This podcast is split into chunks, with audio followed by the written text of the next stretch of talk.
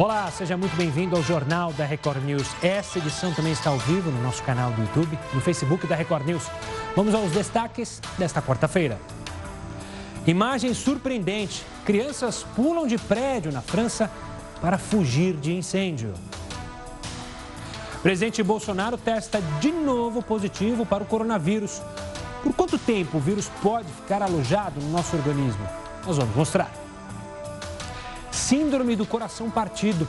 Doença ocorre quando os músculos do coração enfraquecem após situações de tensão. A pandemia pode ter intensificado os casos. Crise financeira no Brasil. Enquanto trabalhadores têm salários suspensos ou reduzidos, deputados e senadores recebem a antecipação do 13º salário. Reclamações do álcool gel. Textura do produto está mais gordurosa. A explicação pode estar na falta de um ingrediente.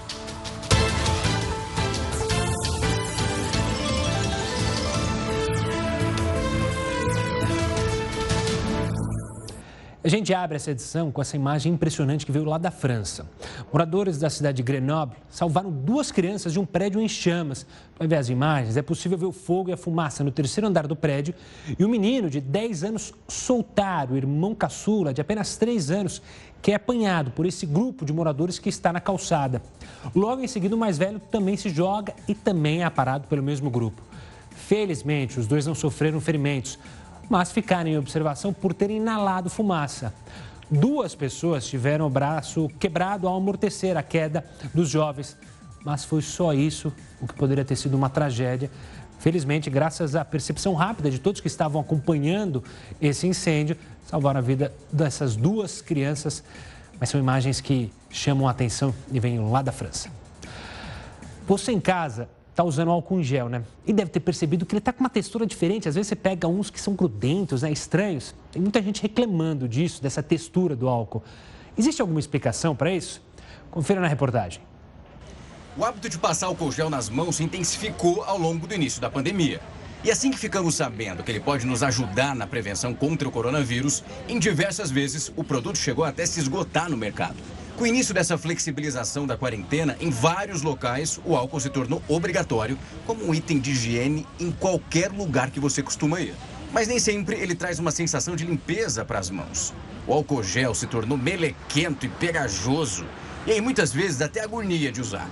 Se você também já reparou nisso, saiba que existe uma explicação para esse novo aspecto. No começo do surto da Covid-19, o produto acabou sendo produzido em larga escala para poder suprir o aumento da demanda no mundo. Mas um dos ingredientes básicos para a textura sequinha e refrescante ficou escasso. O ingrediente que está em falta no mercado é o Carbopol, é uma espécie de emulsificante que dá aquele aspecto de gel para o produto. Ele é o agente que vai dar aquele aspecto de gel, basicamente, para o álcool gel, aquele, aquela firmeza para que ele não fique líquido. Tá? O mais comumente utilizado é o carbopol. O carbopol tem várias vantagens, que são as, sendo as principais dele, é que ele é um produto barato, ele é um produto é, que dá um aspecto bonito, transparente para o gel. Sem o carbopol ou substitutos, o álcool pode evaporar e isso não seria nada positivo, já que perderíamos a capacidade de higienizadora do produto. Nós tivemos uma falta crônica de carbopol, faltou no mundo, não só no Brasil. Sendo assim, os farmacêuticos precisaram buscar alternativas para poder resolver esse problema. E fomos buscar essas alternativas em outros, em outros agentes é, geleificantes disponíveis, muitos deles da indústria até alimentícia né, e outros utilizados na farmácia, mas em menor quantidade. Assim que o Brasil ficou sabendo da falta do componente, o governo autorizou as indústrias a fazer uma substituição. E são essas novas manobras químicas que deixam o gel mais grudento. Outros ingredientes não têm a mesma textura do carbopol. A China é a responsável pela maior produção da substância, apesar da maior indústria do produto ficar lá na França. Antes da pandemia, o emulsificante custava de 12 a 25 reais o quilo. Mas aí com a falta, está saindo da China a 180 reais o quilo. Os países que ainda têm estoque do Carbopol estão aproveitando o momento para superfaturar com a venda do composto. Afinal, quem não tem cão, caça com gato mesmo. Pior que não, porque essas substituições não estão fazendo sucesso. E a gente falando que o novo álcool gel parece mais um sabonete líquido. Você também acha isso? Olha, durante a pandemia, o Brasil seguiu o mesmo padrão dos chineses e começou a usar mais a internet para fazer as compras. Os idosos estão entre as pessoas que tiveram que se adaptar a esse novo estilo de vida. A pandemia forçou a população chinesa a passar por uma transformação digital e, como consequência, mudou o comportamento dos consumidores. Essa transformação foi repetida no Brasil quase que da mesma forma. É o que mostra uma pesquisa da FSB a pedido da Confederação Nacional da Indústria. A taxa de adoção do consumo de produtos na internet por pessoas com mais de 60 anos foi de 21 para 25%, aumento similar ao que aconteceu na China. Os idosos normalmente têm mais medo de comprar por causa da preocupação com os golpes digitais, mas o medo ainda maior da exposição ao coronavírus empurrou esse grupo para o mundo digital.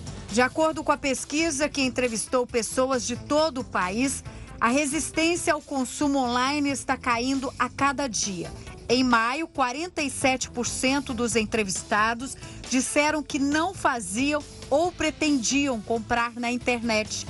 Dois meses depois, esse mesmo número caiu para 43%. Assim como na China, os brasileiros que mais usam a internet para compras têm entre 16 e 24 anos. E a maioria deles já tinha esse hábito antes mesmo da pandemia. Para tentar vender mais, tanto a China quanto o Brasil estão usando especialistas em serviços como maquiagem, eletrônicos e carros para fazer lives divertidas com orientações para os consumidores. Tudo para atrair a atenção e o bolso das pessoas. E se as tendências chinesas continuarem a serem seguidas por aqui, é possível que os compradores passem a querer mais agilidade na entrega dos produtos. O estudo concluiu que três em cada dez pessoas no continente americano são do grupo de risco do coronavírus.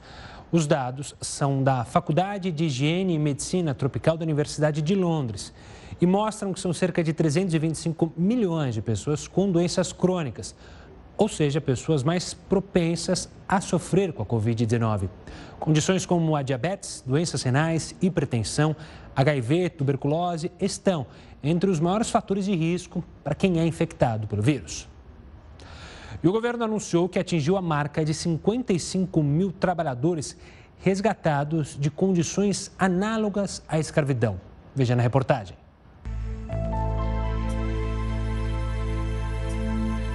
Esse número é a soma de todos os trabalhadores resgatados desde 1995, ano em que foi criado o Sistema de Combate ao Trabalho Escravo no Brasil. As ações são de responsabilidade tanto de grupos de fiscalização móvel, comandados diretamente pelo governo federal, quanto pelas estruturas de fiscalização do trabalho nos estados.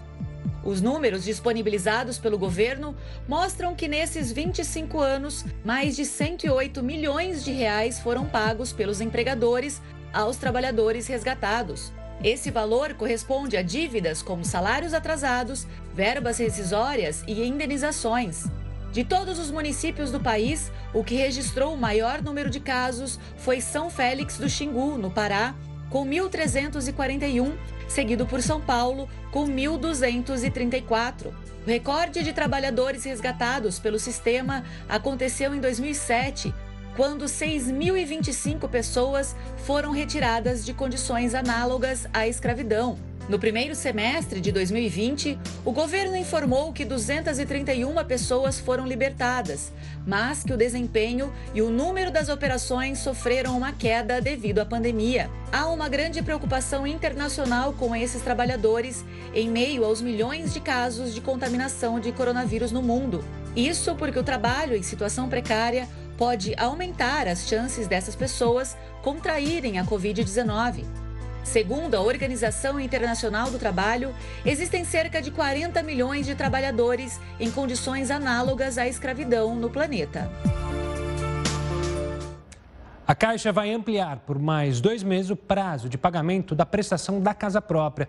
A partir da próxima segunda-feira, a Caixa vai prorrogar por mais 60 dias a pausa nas prestações dos financiamentos habitacionais do programa Minha Casa Minha Vida e do Sistema Brasileiro de Poupança e Empréstimos para um período de, 100, de até 180 dias. Para as empresas, a opção de pausa é válida para os financiamentos que estão em construção e para os financiamentos de aquisição e construção de imóveis comerciais. Grande parte dos imigrantes que vivem no sul do Brasil trabalham em frigoríficos, locais que acabaram se tornando o epicentro de surtos de coronavírus e que têm contribuído para que a doença se espalhe pelo interior do país. O ambiente frio e úmido combinados com o fato dos trabalhadores ficarem muito próximos uns dos outros nas esteiras por onde passam a carne são os grandes fatores que contribuem para a disseminação do coronavírus nos frigoríficos. Dados da relação anual de informações sociais mostram que o setor de frigoríficos é o que mais emprega imigrantes no Brasil e os haitianos é a maioria entre eles.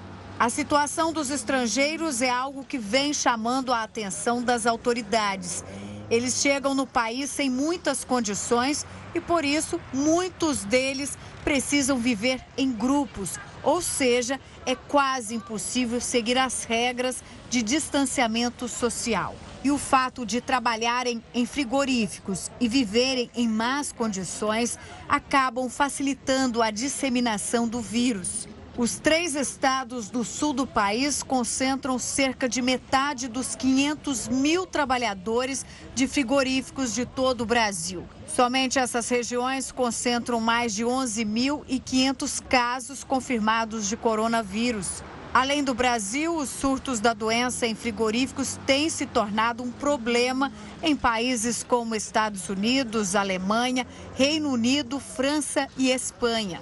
Isso também acontece porque algumas empresas têm sido resistentes em adotar as medidas recomendadas para evitar o contágio, como a vigilância ativa para detectar novos casos e o distanciamento social dos trabalhadores. No fim das contas, o próprio setor é que acaba sendo prejudicado.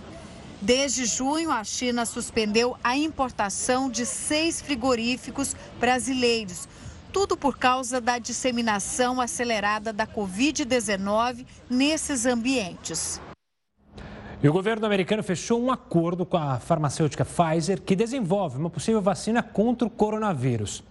O governo Donald Trump concordou em pagar o equivalente a 9 bilhões de reais por toda a produção de vacinas da Pfizer em parceria com a BioNTech, assim que elas forem aprovadas. São 100 milhões de doses. Os estudos são promissores, estão na fase experimental de testes em humanos e em fase avançada nos ensaios clínicos. O governo americano terá ainda direito a 500 milhões de doses adicionais. Todas essas vacinas segundo o presidente Donald Trump, seriam distribuídas gratuitamente para a população. Esse é o maior acordo já feito até agora entre o governo e uma empresa que busca vacina contra o coronavírus. A polícia do Rio prendeu um falso médico, dessa vez em Nova Iguaçu, na Baixada Fluminense. Já é o segundo caso, só nesta semana na região metropolitana. O repórter Pedro Paulo Filho tem mais informações. Uma boa noite, Pedro. Oi, Gustavo, boa noite para você, boa noite a todos. Olha, apesar de não ter o registro, o falso médico fazia propaganda dos serviços nas redes sociais, o que chamou a atenção do Conselho Regional de Biomedicina. Nos últimos meses foram muitas denúncias.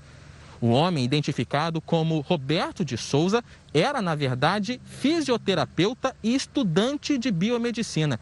Ele tinha um consultório onde realizava até cirurgias. No local, a polícia apreendeu diversos materiais usados nos procedimentos. Além de responder por exercício ilegal da profissão, o falso médico também será indiciado por descartar material com risco biológico em lixo comum. Gustavo. Obrigado, Pedro. Agora a gente vai até Brasília falar sobre o Tribunal de Contas da União. O TCU deu prazo de 15 dias para o governo explicar por que gastou menos de um terço da verba disponível para o combate ao coronavírus. O repórter Clébio Cavagnoli tem as informações. Uma boa noite, Clébio. Olá, Gustavo. Boa noite a você e a todos. O governo federal terá de explicar ao TCU os critérios de compras de insumos e transferência de recursos para estados e municípios. O tribunal apontou durante uma auditoria que o Ministério da Saúde gastou 29% do dinheiro que recebeu entre o início de março e o fim de maio. A previsão era, portanto, de um investimento de quase 40 bilhões de reais, mas foram usados só 12 bilhões contra o coronavírus. O Ministério da Saúde informou que já enviou resposta ao TCU e defendeu a transparência na administração pública. De Brasília, Clébio Cavagnoli. Obrigado, Clébio. Nesta quarta-feira, os trabalhadores nascidos em janeiro e que foram aprovados no primeiro lote do auxílio emergencial terão acesso ao crédito da quarta parcela, enquanto os aceitos no segundo lote começam a receber a terceira parcela. O Heródoto tem mais informações sobre o pagamento do auxílio emergencial no país. Antes de mais nada, olá, Heródoto. Olá, Gustavo. Vamos dar mais algumas informações para o pessoal que está recebendo o auxílio emergencial do valor de 600, vou... Agora, uh, 600 reais. Só para a gente ter uma ideia do trabalho que a Caixa vem fazendo, aliás, é um trabalho bastante transparente, eu tenho acompanhado bastante, eu acho que eh, vai ao encontro daquilo que a população brasileira deseja. Vamos lá, só para a gente ter uma ideia, veja o seguinte. Nós tivemos milhões de pessoas uh, diretamente favorecidas com esse auxílio. Vamos dar uma olhadinha então aqui nos números, só para ter uma ideia. O valor é 600 reais, é que está sendo pago mensalmente, como todo mundo sabe, mas ele atingiu já uma quantidade grande de pessoas. E essas pessoas estão recebendo ou através das contas da Caixa ou através de outra forma, mas o dinheiro está chegando lá. Quanto foi liberado? 65 milhões de pessoas receberam. Mas tem 3 milhões de pessoas que foram bloqueadas e 43 milhões de pessoas foram negados. Qual é o motivo? O motivo é o seguinte: é que algumas dessas, uh, desses auxílios não são devidos, então precisa tomar bastante cuidado com ele. Por que razão? Porque, segundo a Caixa Econômica Federal, desses 3 milhões aí que foram bloqueados, praticamente metade é fraude. Dá uma olhadinha então aí no outro número que vou mostrar agora. Mas como é que é fraude? Aconteceu o seguinte, muita gente não tinha celular e a pessoa então, ela, ela entrou no celular de outra pessoa. Pode, pode, porque nem todo mundo tem celular no país, agora tem que ser com conta, é, com conta existente. Alguns hackers aproveitaram a situação, olha só, olha só, para tomar os 600 reais de outra pessoa. E a Caixa então identificou esse pessoal, mais ou menos metade das pessoas que não receberam, elas foram, portanto, fraude. Você vai, o que, é que eu vou fazer agora? Vai ter que todo mundo ir na caixa? Não. Né? Não, porque também não pode ter aglomeração. Então a caixa está dizendo o seguinte: olha, se a pessoa receber no celular uma mensagem dizendo que foi fraude, ela tem que esperar o mês de nascimento dela, aí sim ela vai lá na caixa, sem aglomeração, para dizer: olha, tem uma fraude, quero, uh, quero, quero mostrar direitinho, porque não fraudei coisa nenhuma e quero o dinheiro. Primeiro ponto. E a outra metade? A outra metade é o seguinte: muita gente não entregou a papelada. Mas não precisa ir na caixa. Estive vendo aqui, a pessoa vai receber um, é, um, avisozinho da caixa também, dizendo que está faltando algum papel. Bom, mas se está faltando algum papel, algum documento, o que, que eu faço? Eu vou na caixa? Não. Você poderá mandar para a Caixa Econômica Federal através do WhatsApp. Então, acho que dessa forma, as pessoas que precisam do dinheiro e as pessoas que são honestas vão receber sem grande problema.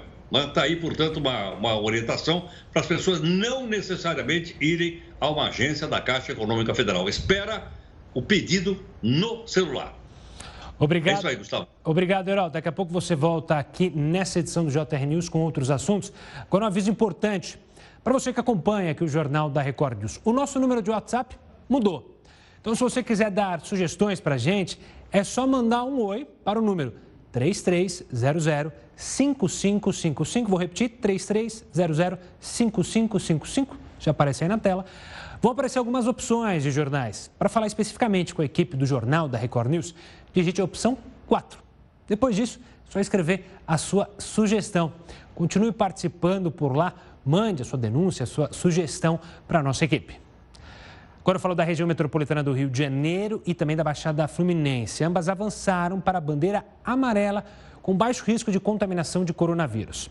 Houve uma redução no número de casos, óbitos e taxas de ocupação de leitos nessas duas regiões.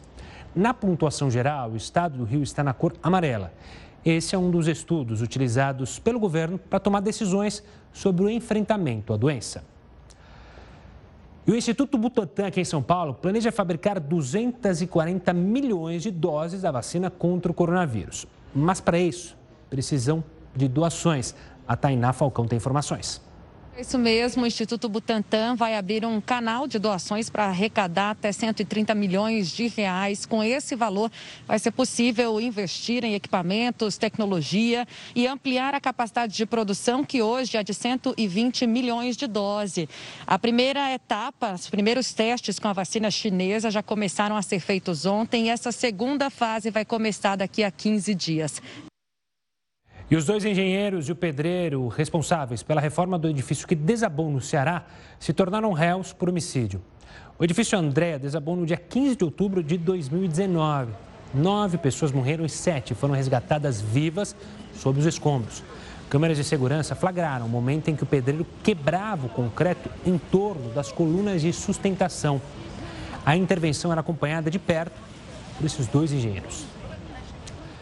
A Polícia de São Paulo vai usar câmeras acopladas ao uniforme a partir de 1 de agosto.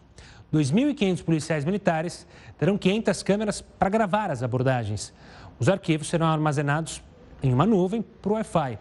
A ideia é preservar a atuação policial e os direitos do cidadão. O policial será obrigado a ligar a câmera durante a abordagem. Caso contrário, será responsabilizado. Ainda falando aqui de São Paulo, 25 municípios do interior é, aqui do estado decretaram restrições aos supermercados. Em alguns casos, até proibiram as lojas de abrirem por causa do avanço da pandemia de coronavírus. Prefeituras paulistas e supermercados travam uma guerra sobre a abertura do setor. A Associação Paulista de Supermercados conseguiu reverter apenas dois decretos. Os supermercados argumentam que fazem parte dos serviços essenciais e que as restrições só aumentam as aglomerações nos outros dias da semana. Uma notícia triste: uma baleia-fim, uma espécie da baleia-fim, apareceu morta em Alagoas. Biólogos confirmaram que a mesma baleia é resgatada e devolvida ao mar na última terça-feira, após um trabalho hercúleo. Ela ficou encalhada ali na areia é, da praia de Carro Quebrado por um dia inteiro. Ela tinha marcas de sangue e estava debilitada. O motivo da morte e dos ferimentos deve ser esclarecido por uma necrópsia. Pesquisadores afirmam ainda que o esqueleto da baleia vai ser recuperado depois para uma futura exibição. O Heródoto de novo para participar aqui conosco para falar sobre um dado curioso sobre a Mongólia. Ela ganhou destaque, essa nação, por uma estratégia usada contra o coronavírus. Heródoto, antes de contar da estratégia, quantas pessoas morreram na Mongólia? Nenhuma, por incrível que pareça. E se você me perguntar quantos foram contaminados localmente, nenhum. Ninguém. Ninguém. Você para um pouquinho. Não é possível.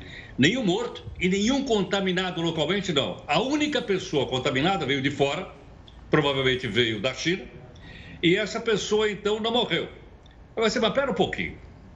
A Mongólia, veja o seguinte: nós temos um mapinha para a gente mostrar aí? Temos, já para já. Não, vou mostrar o mapinha só porque senão eu fico falando em Mongólia. Onde será que fica essa tal de Mongólia? Né? A gente está Só para a gente ter uma ideia. A Mongólia ela, ela, ela, ela faz fronteira com a China. Olha só, além de tudo, ela faz fronteira com a China. Então, consequentemente, a gente imagina o seguinte: que o pessoal da China vai para a Mongólia e poderia levar doença. Não, não, não levou. Aliás, a Mongólia ela fica entre dois gigantes: a China de um lado e a Rússia do outro lado mas ela não teve nenhum caso de contaminação. Agora, por quê? Porque o governo local tomou atitudes absolutamente rápidas. Por exemplo, todas as pessoas que vieram do exterior para a Mongólia tiveram que entrar imediatamente em, uh, em uh, aguardando durante duas semanas. Outra coisa, não podia chegar na Mongólia nem de trem, nem de carro, nem de avião, nem coisa nenhuma. Tanto assim que muita gente que morava fora de lá voltou para lá e essas pessoas, então, elas, ah, elas acabaram, então, ah, sendo levadas para lá. Um detalhe interessante, Gustavo, eu não sabia. Você viu que me pegaram o pé outro dia porque eu errei aí a capital do país. Agora eu fui lá olhar direitinho o seguinte: essa cidade que nós estamos mostrando aí, que é a capital da Mongólia, se chama Ulan Bator, a capital da Mongólia. Você diz, mas é muito grande lá? Não, o país realmente é pequeno realmente é muito pequeno. Você tem uma ideia? A população inteira desse país aí tem 3 milhões e 200 mil pessoas. 3 milhões e 200 é mais ou menos a parte leste da cidade de São Paulo. A zona leste tem 3 milhões, então, de pessoas. E outra coisa, tenho certeza que todo mundo conhece, já ouviu falar da Mongólia, principalmente por causa dos filmes na televisão. Olha ela aí, ó. Agora deu para ver, tá vendo aí ou não? Tá bem no meiozinho do mapa. Ó, embaixo tem a China, em cima tá a Rússia. Se ela é vizinha, olha aí, olha aí, exatamente esse aí, ó. É? Então, se ela é vizinha da China, por que não se contaminou? Porque ela fechou a fronteira. Tá certo? Então, foi uma atitude rápida da Mongólia. Me lembra, inclusive, como eu ia falando do cinema, daqueles filmes do Gengis Khan. Lembra deles, Gustavo? Pois é, o Gengis Khan era desse paizinho que nós estamos mostrando aí, chamado Mongólia. Zero morte e zero contaminação. Será que a gente deveria ter seguido esse exemplo aí? O que, é que você acha, Gustavo? Deveria, né? Pois é, enquanto estava todo mundo ainda se recuperando do ano novo, eles já estavam se programando justamente porque, por causa da doença que era num país próximo ao deles, e eles já tomaram as medidas na mesma hora. Exato, e eles anularam o ano novo lá. É verdade, anularam, também tem isso. É, porque não queria comemorar. Agora, outros países não anularam o carnaval, não, hein? Não anularam e foi uma festança danada, né? Herói, daqui a pouco você volta aqui para falar de um tema polêmico também, 13 terceiro de muita gente que... Você acredita que 13 terceiro é, de gente está sendo adiantado? Mas não é disso que a gente vai falar agora. O terceiro teste feito pelo presidente Jair Bolsonaro ainda detectou coronavírus. Foi anunciado hoje. E aí a gente se pergunta, ora, mas por quanto tempo o vírus pode ficar alojado no nosso organismo? Você vai descobrir agora na reportagem.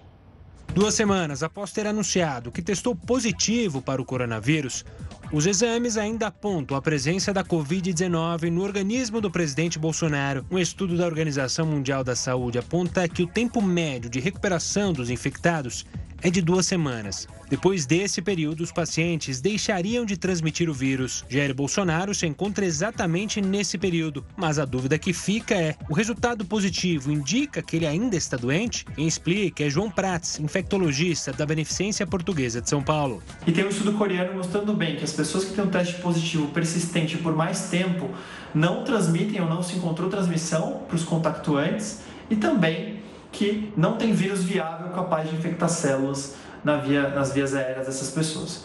Depois de duas semanas, a gente não transmite mais, mesmo que o teste fique positivo. O teste positivo mais para frente, e nesse estudo coreano, mostrou que essas pessoas não contaminam outras. Então dá para entender provavelmente que essas pessoas é, têm restos mortais do vírus, pedaços de vírus ali, e que não são capazes de causar doença em outras pessoas. A possibilidade dos resquícios de vírus, inclusive, pode explicar os supostos casos de reinfecção. Em São Paulo, dois pacientes que já haviam se curado voltaram a apresentar sintomas da Covid-19 meses depois. O Hospital das Clínicas, que investiga os casos, afirma que a possibilidade de reinfecção é pouco provável, já que ainda não foi comprovada em nenhum lugar do mundo. O que pode ter acontecido, segundo o HC, é que vestígios inativos do vírus continuaram nos organismos organismos dos pacientes. Antes dessa possibilidade ser levantada, o caso do jogador argentino Paulo de Bala, da Juventus, ficou conhecido no mundo inteiro. Ele testou positivo para o coronavírus quatro vezes. O intervalo entre o primeiro e o último exame foi de quase 40 dias. De acordo com a imprensa espanhola, o quarto teste detectou uma carga viral baixa no organismo do jogador, que ainda permite a transmissão. Em maio, dois meses após o diagnóstico, ele anunciou que estava curado. E hoje a bola voltou a rolar aqui no estado de São Paulo. Em instantes, Corinthians e Palmeiras fazem o derby. O Palmeiras é o segundo colocado do grupo e busca a vitória para conseguir terminar a fase na primeira posição. Já o Corinthians ocupa o terceiro lugar e tem poucas chances de classificação para as quartas de final. As duas equipes vão entrar em campo com desfalques importantes. Gabriel Veron não joga por conta de uma lesão muscular. O lateral Marcos Rocha cumpre suspensão. Já Gustavo Gomes não joga porque o Palmeiras e os representantes do zagueiro não conseguiram chegar em um acordo para a renovação do contrato. O jogador deveria ter o contrato oficializado no início da semana. Caso o Palmeiras queira contar com Gomes para as fases finais do campeonato, vai precisar regularizar todas as documentações até o dia 28 de julho. Já o Corinthians não pode contar com o Vitor Cantilho, que testou positivo para o coronavírus, e o atacante Jô, já que o clube não conseguiu entregar a tempo toda a documentação necessária para inscrever o jogador na competição. A bola rola daqui a pouquinho lá na Arena de Itaquera, mas o clima para o clássico ficou pesado é, durante o dia de hoje, porque a Arena Corinthians, palco do derby, amanheceu pichada. No gramado estava escrito 8 a 0. Uma alusão à maior goleada que já aconteceu entre Corinthians e Palmeiras, lá atrás, em 1933, e claro, o Palmeiras foi o vencedor. Em uma das traves também escreveram ofensas ao goleiro Cássio. Suspeita é que um torcedor palmeirense invadiu o local para provocar os rivais. O presidente do Corinthians, André Sanches, se manifestou sobre o caso nas redes sociais, dizendo que não acredita na violência e que futebol se resolve na bola. Andrés disse ainda que enviou as imagens da polícia, abriu um BO e, ao que parece, já foi identificado. O torcedor que fez o ataque agora pagará pelo dano provocado na Arena de Itaquera. Um estudo realizado nos Estados Unidos revelou que os casos de síndrome do coração partido aumentaram durante a pandemia. Os detalhes você vai ver no próximo bloco. Nós estamos de volta para trazer um estudo bem curioso que foi realizado nos Estados Unidos para falar sobre esse estudo. Esse estudo revelou que os casos de síndrome do coração partido aumentaram durante a pandemia. Mas afinal, o que é essa doença? A gente convidou Evandro Tinoco, que é da Sociedade Brasileira de Cardiologia, para explicar. Muita gente em casa é, deve associar coração partido com é, questões amorosas, enfim. Mas o que é a síndrome, doutor? E antes de mais nada, obrigado pela participação aqui conosco. É uma honra para nós estarmos aqui conversando sobre esse importante assunto. Tendo em vista que a, a população tem a, uma visão que dor no peito é, pode ser só apenas sinal de infarto. E, no fundo, no fundo, o que nós estamos discutindo é que muitas pessoas, né, principalmente mulheres idosas no período pós-menopausa, pode ter um quadro de uma dor súbita frente a um estresse psicoemocional ou econômico, conforme foi demonstrado nesse estudo, que observou durante a pandemia um aumento de casos dessa condição, que leva a dor no peito, sobe as enzimas liberadas pelo coração pode causar falência da bomba cardíaca e morte súbita, morte elétrica do coração.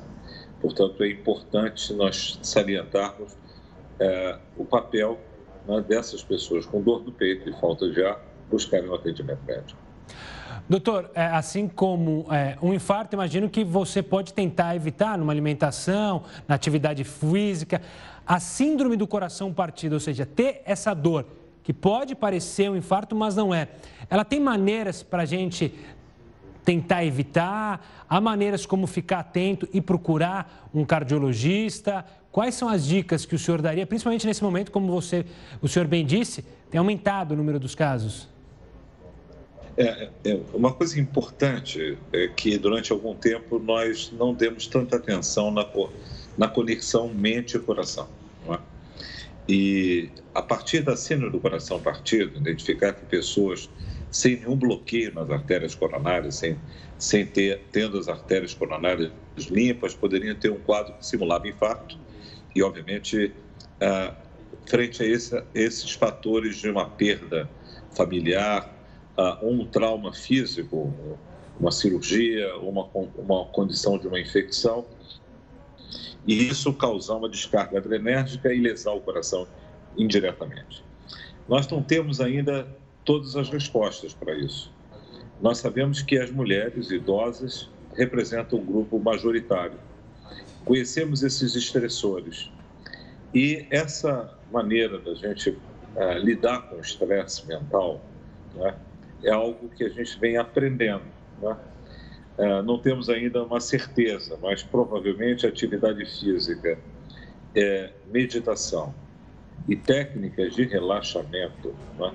e obviamente o, o suporte econômico-financeiro, né? isso é importante porque é, esse aumento da pandemia, se acredita que esses dados norte-americanos possam se traduzir a duas coisas, já que nenhuma dessas pessoas eram pessoas com, com infecção por Covid-19 que poderia representar essa, essa duplicação do número de casos em Ohio, na região da Cleveland Clinic, decorrente ao estresse, né, que se tornou muito intenso nesse momento, perdas de amigos, perdas de parentes, a, o risco e o medo de contrair a doença e a outra coisa é as condições econômicas e financeiras que impactaram a população como um todo. Portanto, a, a gente aqui ainda está dentro de um campo de especulação, não temos ainda total certeza. Mas gerenciar o estresse pessoal e a forma da gente informar e esse papel que a imprensa está tendo, extremamente importante, de alertar e comunicar a infecção por Covid-19, e obviamente tendo um papel pedagógico, tirando o medo, mas obviamente passando para as pessoas as medidas corretas né? do distanciamento social, do uso de máscara, da importância da lavagem das mãos, tudo isso vai desmistificando e tirando o pavor das pessoas. Então, é um papel, é, essa segurança psicológica e as ações anti-estresse, é, provavelmente possa ser, para esse momento, aquilo que a gente possa fazer e, e, e, com certeza esse tem sido o papel da nossa sociedade brasileira de cardiologia, de estar orientando as pessoas e a comunidade. Doutor Tinoco, quero agradecer demais a sua participação, a explicação e também os conselhos para evitarmos os problemas no coração, principalmente relacionados a essa síndrome do coração partido. Um forte abraço, doutor. Obrigado pela participação. Você que está interessado nesse assunto, daqui a pouco pegou o finalzinho da entrevista, ela estará lá no youtube.com/barra Record News, assim como todo o jornal. Enquanto milhões de trabalhadores tiveram salário suspenso, você teve o salário suspenso, diminuído, reduzido por causa da crise causada pela pandemia? Pois é, você está sofrendo, claro, perdeu renda. Agora, deputados e senadores receberam a antecipação do 13º salário. Os detalhes sobre essa história de deixar é, o queixo caído, daqui a pouco com o Heródoto Barbeiro comigo, aqui no JR News. O Conselho Nacional do Ministério Público decidiu abrir um procedimento para apurar as declarações de Deltan Dallagnol, coordenador da Lava Jato em Curitiba. Serão apuradas as falas dele sobre uma operação contra o senador José Serra na terça. No Twitter, Dallagnol criticou a decisão do presidente do Supremo Tribunal Federal, Dias Toffoli, de suspender a busca e apreensão no gabinete do senador. Ele afirmou que a decisão está equivocada juridicamente e que, independentemente de motivação, tem por efeito dificultar a investigação de poderosos contra quem pesam evidências de crimes. Olha só, enquanto milhões de trabalhadores tiveram salários suspensos, reduzidos por causa da crise causada pela pandemia, nossos congressistas, deputados e senadores recebem a antecipação do 13º salário. Heródoto, vem aqui, aparece aqui conosco. Quanto é que eles vão receber para aproveitar é, esse período agora de quarentena, talvez fazer deliveries, né? Afinal, não dá para ir em bar, mas quanto eles vão receber? Olha, Gustavo, eu vou usar a palavra abiscoitar. Faz tempo que eu não uso essa palavra biscoitar. Eles vão abiscoitar o salário e mais metade do décimo terceiro salário. Eu acho que é um caso único no mundo em que metade do décimo terceiro salário é pago em junho. Queria falar com os aposentados que estão acompanhando o jornal agora. Algum aposentado recebeu antecipação aí de 13 terceiro salário em junho? Não. Né? Mas os congressistas receberam metade. Agora, por quê? Porque se deixar para receber tudo no final do ano, pega mal, vai ficar um, vai ficar um dinheiro muito grande. Então é melhor dividir em dois, porque assim o pessoal não sente tanto. Vamos lá. Quanto tem? 513 deputados federais da Câmara, 81 senadores, como você sabe, três por estados. Cada um recebeu 50 mil reais. Todos receberam 50 mil reais, ok? Porque tem o salário e mais então metade do 13 terceiro salário. Vão, mas é só isso que eles receberam? Ou tem mais alguma coisinha? Tem. Tem mais uma coisinha. O que, que é? Cada um tem uma verba mensal de 111 mil reais. 111 mil reais para poder contratar pessoa, o gabinete, etc, etc, etc. Fora isso, tem o chamado cotão para pagar restaurante, viagem, passagem, hospedagem, etc, etc, que varia, como você viu aí, de 30 mil, quase 31 mil reais para 45 mil reais. Olha quanta grana estou falando. Estou falando de, de, auxílio ah, emergencial de 600 reais, não. Bom, então quanto é que cada um custou para o meu bolso, para o seu bolso? 200 pau. 200 mil reais. Cada parlamentar custou em junho, salvo raras exceções que não aceitaram, mas a maior parte aceitou, 200 mil reais para gente que mantém o salário desse pessoal todo. Aí o que, que eu fiz? Peguei a minha maquininha aqui de calcular e fiz uma continha. Ou seja, eu somei 513 deputados mais 81 senadores, deu 594. Multipliquei isso daí por 200 mil reais para cada um. Olha quanto nós gastamos: 118 milhões de reais em salários e manutenção do nosso glorioso Congresso Nacional. Esse que nós estamos mostrando aí. É por isso que o Congresso Nacional custa para o contribuinte brasileiro 6 bilhões de reais por ano. Vou repetir, 6 bilhões de reais por ano. Eles não abriram mão de um tostão. Tem gente que perdeu o emprego, tem gente que teve o emprego, o salário reduzido, mas o pessoal aí não perdeu um tostão. Agora, daqui para frente, é por sua conta e risco você que é cidadão brasileiro.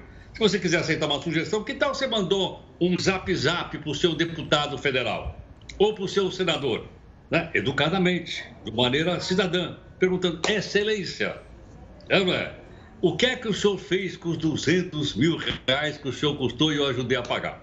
São perguntas né, próprias da democracia, porque esse é um país democrático. E acho que perguntar, Gustavo, não ofende. Não ofende mesmo. Geraldo, você falou muito bem dos números.